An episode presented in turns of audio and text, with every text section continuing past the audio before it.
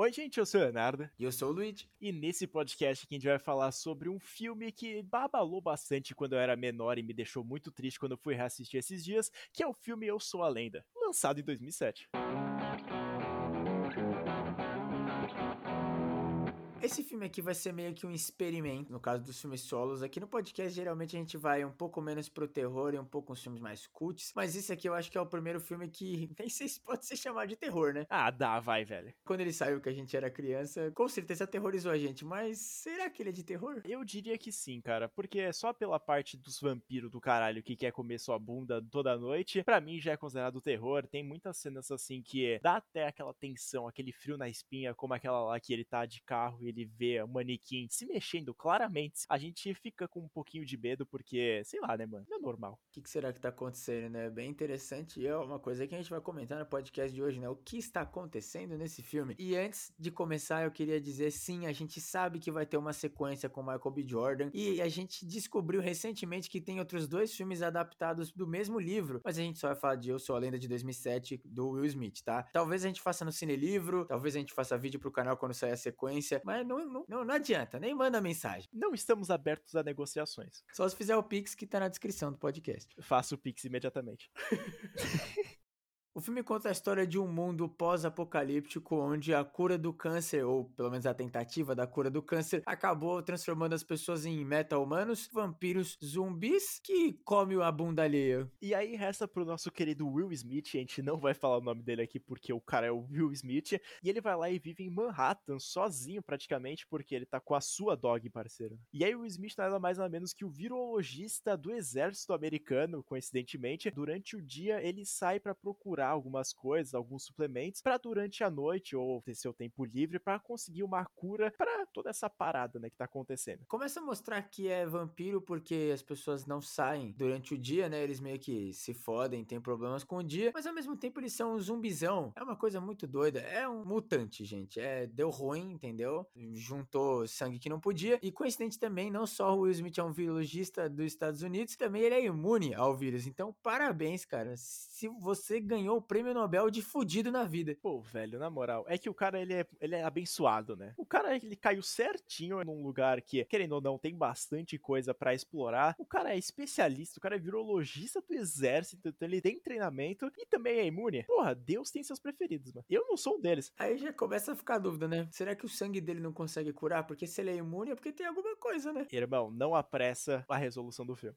E uma outra coisa que a gente já começa também a achar muito interessante é que depois de mostrar alguns flashbacks, né, mostrando o que aconteceu naquele dia, a gente já vai entrar nisso. Quando o Will Smith sai para buscar suprimentos, ele começa a falar com manequins. E isso é uma coisa interessante porque provavelmente aconteceria com todos nós. O cara ficou biluteteia porque ele tem um passado muito pesado, na verdade, que depois que começou a acontecer essa evacuação lá em Manhattan, ele acabou perdendo a sua filha e também a sua esposa porque elas foram tentar sair num helicóptero helicóptero e aconteceu um acidente e todo mundo morreu lá. E aí as pessoas que estavam lá dentro ficaram presas na ilha e não conseguiram achar alguma saída. Depois de todo esse tempo sozinho, ele acaba criando uma rotina que é muito legal a gente observar isso, porque a gente já vê que ele tá calejado, ele sabe exatamente e geralmente não acontece grandes problemas. Obviamente vai acontecer no futuro, mas a gente fala que ele já sobreviveu tanto tempo assim que o maluco tá acostumado com a situação. E é muito legal também porque as coisas que vão sendo reveladas, né? Esse negócio dele conversar com os manequins, negócio da cachorra e a própria história triste da família dele ter morrido, eles são revelados em flashbacks que a gente não gosta muito, sim, mas o filme não é aquela coisa que ele força. Por exemplo, o filme não começa com a família dele morrendo para dar aquele desespero igual acontece no The Last of Us, e sim a gente já começa no apocalipse, onde ele tá sozinho conversando com o manequim andando com a cachorra. E quando a gente conhece a história, a gente simpatiza com o personagem. Talvez porque é o Will Smith, muito provável, mas a história também é bem feita. E depois a gente começar a conhecer essa rotina, já começar a sentir muita pena pelo querido Will Smith também já começar a aprender que ele tá tentando de qualquer jeito buscar uma cura. Num belo dia, enquanto eles estão caçando um bichão para comer, a cachorra vai e entra num prédio escuro. Obviamente vai dar merda, porque é esse ponto que a gente conhece pela primeira vez, os vampirão tunado. E é aqui nesse ponto que o filme dá um tapa na minha cara do, da minha pergunta do porquê que ele não tá tentando usar o sangue dele para curar as pessoas, porque é exatamente isso que ele tenta fazer. Eu falei, dê tempo, é o Will Smith, velho. E o jeito que ele faz isso é normal? Óbvio que não, né? Ele vai lá e coloca uma armadilha de urso invertida, né? Não na dos Jogos Mortais, gente, sim uma armadilha que em vez de prender o pé, prende o pé também, mas não arranca ele fora, só pendura a pessoa. E ele vai lá e consegue capturar um vampirão fêmea. O filme especifica isso por algum motivo, né? Mas é um vampirão, gente. E aí um outro Dark Seeker, que é o que eles costumam chamar esse vampirão aí, ele vai lá e tenta sair para tentar atacar o nosso protagonista, só que ele vai lá e entra no sol. E ele percebe que tá tudo estourando a pele dele e ele volta para sombras. E aí a gente começa a acompanhar toda essa trajetória do nosso protagonista, o Neville, ou também conhecido como o Will Smith, para tentar fazer a sua cura para essa doença maldita. E é muito legal nesse processo aí que ele tá andando pela cidade, porque, como a gente já sabe, a cidade ela tá deserta, não tem mais ninguém lá, e ela tem um aspecto muito mais marrom, se a gente pode dizer assim, é uma cidade muito morta. Também tem um aspecto muito legal e uma curiosidade que aparece um pôster do Batman vs Superman em 2012. É realmente é um filme à frente do seu tempo. E uma outra coisa bem legal também é que o filme ele vai seguindo de uma forma legal, assim, não é aquela coisa, por exemplo, de novo, não começa igual The Last of Us, que a família já morre, a gente já fica triste com o protagonista e isso faz a gente simpatizar com ele. A gente conhece o protagonista depois do apocalipse e a gente vai conhecendo a história dele. Também a gente vai conhecendo o objetivo dele. A gente vê ele capturando a vampirona, a gente vê ele conversando com o manequim, a gente vê ele com o cachorro lá, obviamente se importando mais com o cachorro do que com a própria vida dele. Então é legal porque o filme ele se constrói nele mesmo, na duração dele. Não é uma coisa que a gente já meio que cai. Ah, não, ele já tá pensando em fazer uma cura porque ele já viveu tanto tempo e ele já percebeu que é possível. Não, é meio que, pô, o cara tava vivendo a vida normal, tá caçando para comer, e aí ele acaba parando para pensar que, porra, ele é o imune, né? Então é possível curar as pessoas. E aí o Smith já birutinha da cabeça, ele vai lá e numa saída de tarde, ele percebe que o Fred, a gente deve estar tá pensando, porra, quem é Fred? É o nome do manequim que ele deu. Ele tava fora lá da loja conveniência, ele fica meio confuso, né? Porque o bicho ele começa a mexer a cabeça do nada. Isso é notificável, tipo, ele não tá só surtando, a gente devia estar tá surtando porque a gente vê a cabeça dele se mexendo. E aí o Will Smith dá um tiro nele, porque sim, porra, o manequim tá assombrado, velho. E aí depois que ele chega lá perto, ele acaba sendo preso e ele bate a cabeça e ele fica meio que inconsciente por bastante tempo. E depois ele ser acordado pelo próprio cachorro, ele vai lá e começa a ser atacado por outros cachorros que já são infectados. Só que aí o nosso protagonista e o cachorro conseguem matar eles, mas infelizmente o cachorro foi mordido, velho. Não é possível. Terminem o filme imediatamente. A gente não quer ver cachorro morrer, mano. E aí, numa última tentativa para salvar o próprio cachorro, ele vai lá e injeta um soro do próprio corpo dele, que ele já tinha preparado, mas ele não tinha certeza que iria dar certo. Ele vai lá e injeta no cachorro, só que infelizmente o cachorro começa a ficar com raiva e virar um vampirão. E ele vai lá e meio que é obrigado a matar o próprio cachorro, velho. Eu odeio minha vida.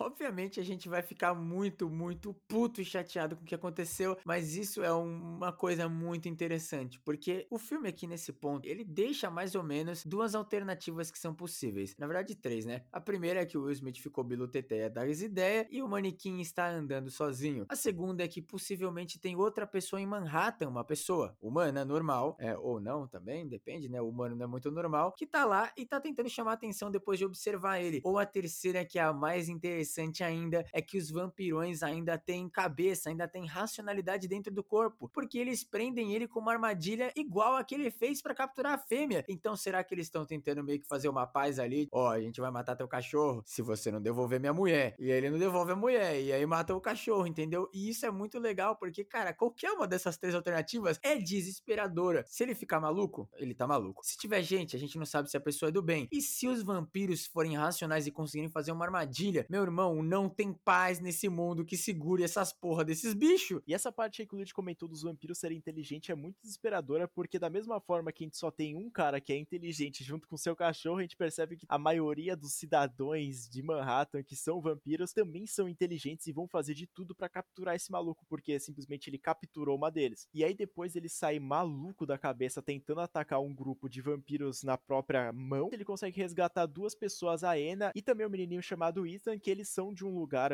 fora lá, e eles tinham ouvido uma chamada de rádio que ele tinha feito todos esses dias aí, só que ele não tinha recebido nenhuma resposta, só que infelizmente algumas pessoas ouviram e decidiram ir contra ele. E eles também são imunes, então já dá para ver três pessoas que são imunes e que vão se ajudar. Dura muito tempo, né? E não só isso, como também quando eles voltam para casa, eles vão explicam que eles acabaram sendo atacados, né, por os vampirões, num lugar que a gente conhece bem, São Paulo. E eles estão indo para um acampamento de sobreviventes, porque obviamente, né, gente, filme de apocalipse com zumbi ou vampiro ou qualquer coisa que come gente, vai ter que ter aquela coisa de acampamento de sobrevivente. O que o Will Smith diz não existe. E aí, foda-se vocês, vou continuar curando aqui o bichão. E ele vai lá e continua trabalhando na cura, só que ele vai lá e tem que colocar gelo no corpo, porque de acordo com as teorias dele, isso ajudaria a melhorar as possibilidades do tratamento. Só que aí, depois, na outra noite, já acontece algo que vai finalizar o filme, que é muito triste também. E aí aparece um grupo de Darkseekers que tinham seguido os dois, a Enya e o Neville, na noite passada. Eles invadem para procurar a pessoa que ele tinha sequestrado. E aí, depois disso tudo, o nosso protagonista, o Will Smith, ele vai lá e fala pros dois eles saírem de lá, se trancarem num, numa portinhola que tem, que ele vai lá e vai fazer o sacrifício final, porque depois ele perceber que todos os vampiros vão atacar ele, ele vai acabar morrendo, ele vai lá, pega uma granada, abre e depois se joga no meio deles, matando todo mundo e deixando as duas pessoas vivas. Isso é muito deprimente porque a gente fica chateado de perder o Will Smith, né, cara? A gente acompanhou ele o filme inteiro e a gente viu realmente que a vida dele tava uma merda desde o começo, né? Do dia que explodiu essa porra dessa epidemia aí que criou esses vampirão, os Dark Seekers. Ele perdeu a família, depois ele encontrou uma família nova, perdeu a cachorra, o manequim deixou ele maluco. É um caos total. Só que felizmente, pelo menos na versão do cinema e a primeira versão que a gente viu, né? A versão normal que foi para cinema e a maior parte das versões de streaming, DVD também, é esse final, né? Que ele acaba se matando. Como que eles vão fazer uma sequência? A gente não faz ideia. Só que antes dele se matar, ele conseguiu entregar lá a cápsula. Então é aquela coisa, ele salvou a cura e ele pode ter salvado o mundo. Isso é legal, como né, o filme não tinha sequência ainda, a gente fica triste. Só que aí o que que acontece? Ele é a lenda, porque ele conseguiu salvar o mundo e ele acaba virando uma lenda, né? Aquela coisa que as pessoas vão contar, o cara que conseguiu salvar a humanidade. Por isso que o nome do filme Eu Sou a Lenda. Isso é muito legal, cara. É muito bem escrito esse filme, né, velho? E aí com a cápsula, os dois lá, a Anna e o Ethan, eles vão lá, chegam nesse acampamento que de acordo com o Will Smith não existia, que tem um monte de militar, todas essas paradas, e eles entregam a cura. Então, praticamente, se a gente pode dizer, o mundo está salvo. Não no final alternativo que tinha sido lançado em 2008, porque ele vai lá e mostra muito mais perto do livro que tinha sido baseado, que na verdade os Dark Seekers, eles não são uma raça de vampiro maluco que quer só matar. Na verdade, eles são praticamente uma sociedade que vive à parte deles. Quando as pessoas, os humanos, vão lá e meio que se intrometem nas coisas deles, eles vão lá e ficam puto da mesma forma que os humanos ficam puto com eles. Então, todo mundo tem uma classe, todo mundo é diferente, todo... é praticamente uma sociedade funcionando perfeitamente e eles não querem desvirar vampiros. Então, já mostra nesse final alternativo de que os Darkseekers estavam procurando essa menina que tinha virado vampiro, que ela tinha uma tatuagem de borboleta, e aí o Will Smith ele perceberia que é o cara que tá lá, o principal, né, vamos dizer, o macho alfa da situação, fica muito triste, né, ele fica muito puto com isso. E aí o Will Smith ele percebe que o que ele tá mexendo ali não é só um vampiro descontrolado, e sim um cara que tá, tipo, meio que explorando pela mulher dele. E ele vai lá, abre, devolve a mulher, e aí todo mundo vive uma paz constante, e ele vai lá e consegue sair com os dois, meio que uma cabeça nova, né, porque ele tratava o pessoal lá como se fosse vilões, dessa vez aqui ele vai lá e trata eles como se fossem, tipo, ah, beleza, mano, é uma sociedade, a gente não pode se mexer com eles. Eles viraram meta-humanos, então eles ainda têm emoções, ainda têm racionalidade, tanto que eles conseguem empreender ele, né, isso é muito legal, cara, porque mostra que não é tão tudo preto no branco, né, não é, ah, o ser humano é normal, ele é do bem, e o bichão vampiro que come pessoas é do mal. Sim, ele é do mal porque ele come pessoas, ele é canibal, só que ele ainda era uma pessoa, ainda tinha alguém lá dentro. Então, cara, é, é simplesmente porque ativou alguma coisa, ativou o instinto animal e deu superpoderes, mas eles ainda são uma pessoa, cara. Isso é muito legal, porque isso abre um leque enorme, assim, para todos os filmes de apocalipse, até de alienígena, todas essas coisas assim, tipo, será que realmente o ser humano sempre é a parte do herói? Ou será que é aquela coisa, né? Cada um tem o seu, é o herói na sua história, mas se você vê do outro lado, quem é o herói vira o vilão, né? É muito legal eles terem colocado isso no filme, velho. Tudo bem que é só um, um, filme, um final alternativo, né? Mas foda-se, a gente considera como canon. Até porque, obviamente, eles vão ter que seguir isso para fazer a sequência, né? Porque ele tinha morrido. Os caras não vão meter que ele sobreviveu segurando uma granada e pulando em um monte de vampiro, né? É o Will Smith, velho. Assistindo filme assim, pós-apocalíptico de vampiro, ou também até de zumbi, ele me lembra bastante World War Z, que é aquela parada, né? O pessoal tem que entrar numa missão fodida só para conseguir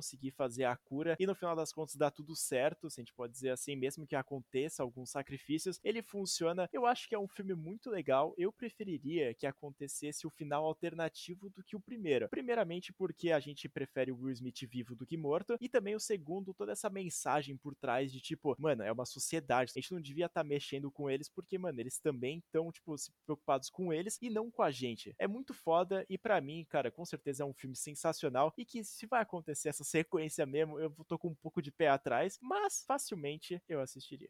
É, é o Michael B. Jordan e o Will Smith, né? Então de talento vai ter. Agora, se os caras vão conseguir respeitar o que, que eles estão se baseando e fazer alguma coisa que faz sentido, já é outra história, né? Com certeza esse é um dos meus filmes favoritos de Apocalipse, não só porque tem um grande ator, né? Mas sim por essa mensagem, pela história. Eu sempre tive muita vontade de ver essa coisa de Apocalipse na visão de alguém que tá sozinho. Tudo bem que ele não fica sozinho no final do filme, mas a gente vê muito, muito tempo o Will Smith se fudendo sozinho. E até esses momentos momentos aí, por exemplo, do Fred, o manequim lá, realmente mostrando que ele tava ficando biluteteia. Tudo bem que os vampiros que tinham mexido para prender ele, sim, mas por um primeiro momento vira até um terror psicológico, porque o cara tá tanto tempo sozinho que quando ele vê o manequim, a primeira coisa que ele assume é que o manequim tá vivo ou que, né, tem alguma assombração aí no mundo, né, não bastando o vampiro. Então é muito interessante a gente ver o que que essa solidão faz com uma pessoa, sabe? Esse filme eu acho que entrega com maestria até nesse ponto do final alternativo, de que ele tava tão desesperado para curar que ele não chegou a perceber que eles eram uma sociedade e eles estavam vivendo bem como vampiros, sabe? Ele só queria curar porque ele fazia isso, sabe? Ele meio que fez parte do time que começou essa infecção. Então ele só continuou fazendo o trabalho dele, sabe? Só que ele esqueceu de olhar pro outro porque ele ficou sozinho, né? Como ser humano. É aquele negócio de pensar que você tem que consertar as outras pessoas mesmo não sabendo a condição real delas e se ela tá feliz ou não tá. E nesse caso aqui, realmente as pessoas estavam felizes, elas só não estavam querendo que tivesse esse contato com eles, porque, mano, o cara simplesmente simplesmente sequestrou a pessoa e vendo por essa ótica, realmente o Will Smith seria um vilão para eles, né? Mesmo no final original, assim, a gente vê que os caras eles estão revoltados com ele, mas eles não demonstram, tipo, nenhum tipo de emoção realmente com a mulher, e sim mais naquele escrito de vingança e tentar matar o cara, porque eles viram os dois indo para lá e falam, não, beleza, vamos invadir aquilo lá para matar. Se tivesse feito o final alternativo real, assim, pros cinemas, seria um pouco mais chocante, mas eu acho que pro resto, assim, do pessoal mesmo assistindo, talvez eles não gostariam tanto. A gente gosta mais muito porque a gente não quer que o Smith morra. E também porque a gente curte filmes que tem um pouco mais de mensagem. É muito bem fechadinho, é legal, mas é uma coisa que a gente já tá meio cansado de ver, né? Essa coisa de jornada do herói. Ele se sacrifica e ele vira a lenda porque ele consegue salvar a humanidade inteira. Tipo, é muito chato isso. De novo, volta naquela coisa. Não é sempre que tem que curar, sabe? Também é outra coisa. Sempre é culpa das pessoas, né? Sempre. Todos os bagulhos começam com, ah, vamos tentar curar uma doença, ou vamos tentar fazer uma arma biológica, e aí dá merda e vira zumbi, vira vampiro. É foda. É, e vamos ser sinceros, né? Se tivesse vindo esse final alternativo pros cinemas, o que, que ia ter de gente falando que ia ser um filme um brocha do caralho, não tá escrito, né, velho? Porque a pessoa ia falar, não, o filme teve toda essa construção, falou que ele ia virar um herói, ia virar a lenda, e no final das contas ele não fez porra nenhuma. E é verdade, mas eu acho que ele tem até uma mensagem, como o Lid comentou, muito maior do que o filme que saiu pros cinemas. E, de novo, baseado no livro, né? Então, cara, eles conseguiram transmitir muito bem, assim, pra tela, né? Eu não li o livro ainda, mas, cara, é muito mais fácil você escrever um livro, principalmente de Apocalipse. O, o filme basicamente cai todo nas costas do Will Smith. Ainda bem que era o Will Smith, né? Porque fazer um maluco sozinho no meio da Manhattan, literalmente sendo perseguidos por vampiros, não é uma missão muito fácil e ele consegue fazer isso muito bem, velho. O Will Smith é um cara sensacional, um puta ator, e eu acho que ele foi um pouco subestimado, assim, em outros filmes que ele participou. Injustiçado aí recentemente por coisas que aconteceram que a gente não pode comentar. É, o Chris Rock é um merda. E eu posso dizer que esse é um dos meus filmes favoritos, inclusive eu não assisti ele tão recentemente quanto o Léo, mas a última vez que eu assisti ele, que faz uns três anos aí, eu ainda gostei demais. Eu também tô com bastante pé atrás nessa parte da sequência, mas cara, se a sequência for ruim, a gente finge demência e continua assistindo o filme original, velho. De fato, assim, se for acontecer essa sequência mesmo que o pessoal já tá confirmando que vai acontecer e o Smith voltar, vai ter que ser por conta desse final alternativo. Os outros personagens da Alice Braga e também do outro moleque lá, eu não sei se irão retornar, mesmo eles sendo importantes e bem pouco participativos, na verdade, desse primeiro filme aqui. E foi uma coisa que até que me incomodou um pouquinho, porque, cara, eles são personagens que são imunes, só que eles só estão lá pra, tipo, sei lá, conhecer o lado mais humano do Will Smith, pra ele ter algumas conversações que não seja com o manequim e com o cachorro, pra não parecer que ele é um maluco da cabeça. Inclusive, tem uma das cenas que é sensacional, que o moleque vai assistir televisão e o Will Smith começa a cantar as músicas do Bob Esponja completamente. Mas eu acho que é isso que faz o Eu Sou Lenda ser mágico, sabe? Porque o filme, ele te dá os dois mundos. Ele deixa você desesperado lá com o Will Smith, conhecendo a história dele, que ele se fudeu. E ele tá Bilo Teteia conversando com o manequim. E a gente vê que exatamente todo mundo ia ficar assim num apocalipse, se a pessoa ficasse sozinha, principalmente em Manhattan, que é grande pra caralho. E depois a gente vê ele voltando a ter contato com humanos. Então eu acho que isso é muito legal e acho que até vai atrapalhar um pouco a sequência, velho. Vai acabar virando um filme meio pós-apocalíptico genérico, onde dependendo da versão eles vão tentar curar, ou eles só vão acabar, sei lá, sendo chamados aí já 10 anos depois. Putz, ah, apareceu ali alguém que tá chamando, pedindo ajuda. E aí os caras vão ter que fazer uma missão de resgate, sabe? Eu espero que não aconteça isso no roteiro, né? Puta, mano, imagina se eu tiver dando um predict absurdo, Léo. Vai vazar que você é o roteirista dessa porra. Fica quieto. de nomes grandes, a gente sabe que esse próximo filme vai ter. Eu não lembrava direito que iria ter um Eu Sou a Lenda 2. Inclusive, até quando confirmaram, muitas pessoas ficaram confusas, né? E falaram, porra, mano, como assim vai ter um Eu Sou a Lenda 2? Então, o que resta pra gente é simplesmente esperar, porque não vai ter tantas notícias assim nesse ano aqui, provavelmente só no ano que vai lançar o filme, que provavelmente seja no ano de 2023. Então, até lá, a gente vai criando algumas teorias, vendo os trailers, algumas notícias, para ver o que, que vai se tratar esse filme aí que, cara, eu tô ansioso, vai. É, velho, Will Smith e Michael B. Jordan não tem como dar errado, vai. Tem que se esforçar muito. O filme vai ser divertido, com certeza. Agora, provavelmente vai irritar os fãs de Eu Sou a Lenda. os dois fãs de Eu Sou a Lenda. É, os três, né? Meu irmão também gosta.